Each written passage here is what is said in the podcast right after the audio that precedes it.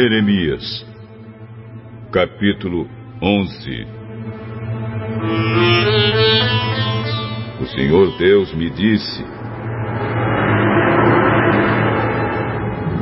Preste atenção nas palavras desta aliança.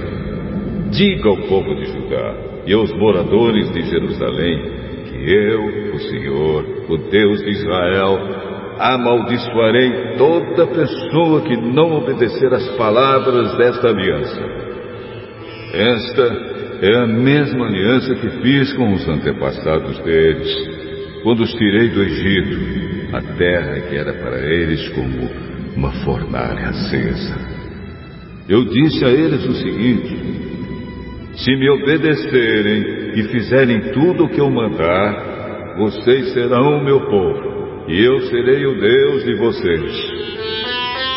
Assim cumprirei a promessa que fiz aos seus antepassados, a promessa de lhes dar a terra boa e rica que agora é de vocês. Eu disse: É verdade, ó Senhor. Então Deus continuou: Vá até as cidades de Judá e pelas ruas de Jerusalém e anuncie ali esta minha mensagem. Diga aos israelitas que escutem as palavras da aliança e que as cumpram.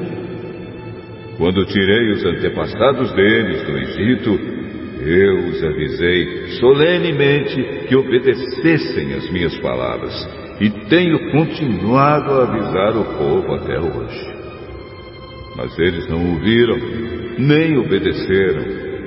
Pelo contrário, cada um continuou a ser teimoso e mau, como sempre.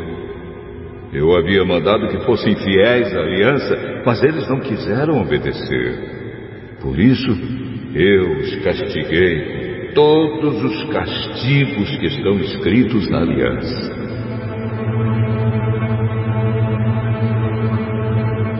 Senhor Deus ainda me disse o seguinte: O povo de Judá e os moradores de Jerusalém estão se revoltando contra mim. Voltaram a cometer os mesmos pecados dos seus antepassados, que não quiseram fazer o que eu havia mandado e andaram adorando outros deuses. O povo de Israel e o povo de Judá quebraram a aliança que eu fiz com seus antepassados. Por isso, eu, Senhor, aviso que vou fazer cair uma desgraça sobre eles, e eles não escaparão. E quando gritarem pedindo socorro, eu não escutarei. Aí o povo de Judá e os moradores de Jerusalém vão pedir socorro aos deuses a quem vivem oferecendo sacrifícios. Mas, quando a desgraça chegar, esses deuses não poderão salvá-los. O povo de Judá tem tantos deuses quantas são as suas cidades, e para oferecerem os vergonhosos sacrifícios ao Deus Baal, os moradores de Jerusalém levantaram tantos altares quantas são as ruas da cidade. Jeremias, não ore a mim por este povo nem me peça nada em favor dele. Quando eles estiverem em dificuldades e me pedirem socorro, eu não ouvirei. O Senhor disse também: O povo que eu amo está praticando o mal. Que direito eles têm de vir ao meu templo? Será que estão pensando que podem afastar a desgraça, fazendo promessas e oferecendo sacrifícios de animais? E será que então vão ficar contentes? Uma vez eu chamei de oliveira verde carregada de belas azeitonas, mas agora, com um estrondo de trovão, vou pôr fogo nas suas folhas e quebrar os seus ramos. Eu, o Senhor Todo-Poderoso, plantei Israel e Judá. Mas agora eu os estou ameaçando com um desastre.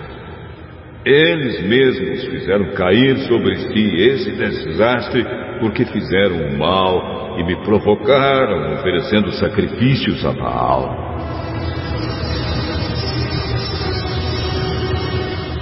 Senhor Deus me contou as maldades que os meus inimigos estavam planejando contra mim.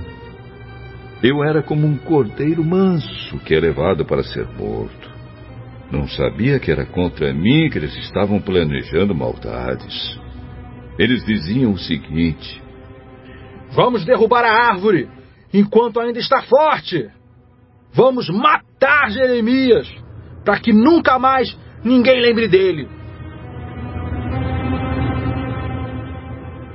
Então eu orei assim. Oh, Senhor Todo-Poderoso, Tu és um juiz justo. Tu examinas os nossos pensamentos e os nossos sentimentos. Deixa que eu veja a tua vingança contra eles, pois coloquei a minha causa nas tuas mãos.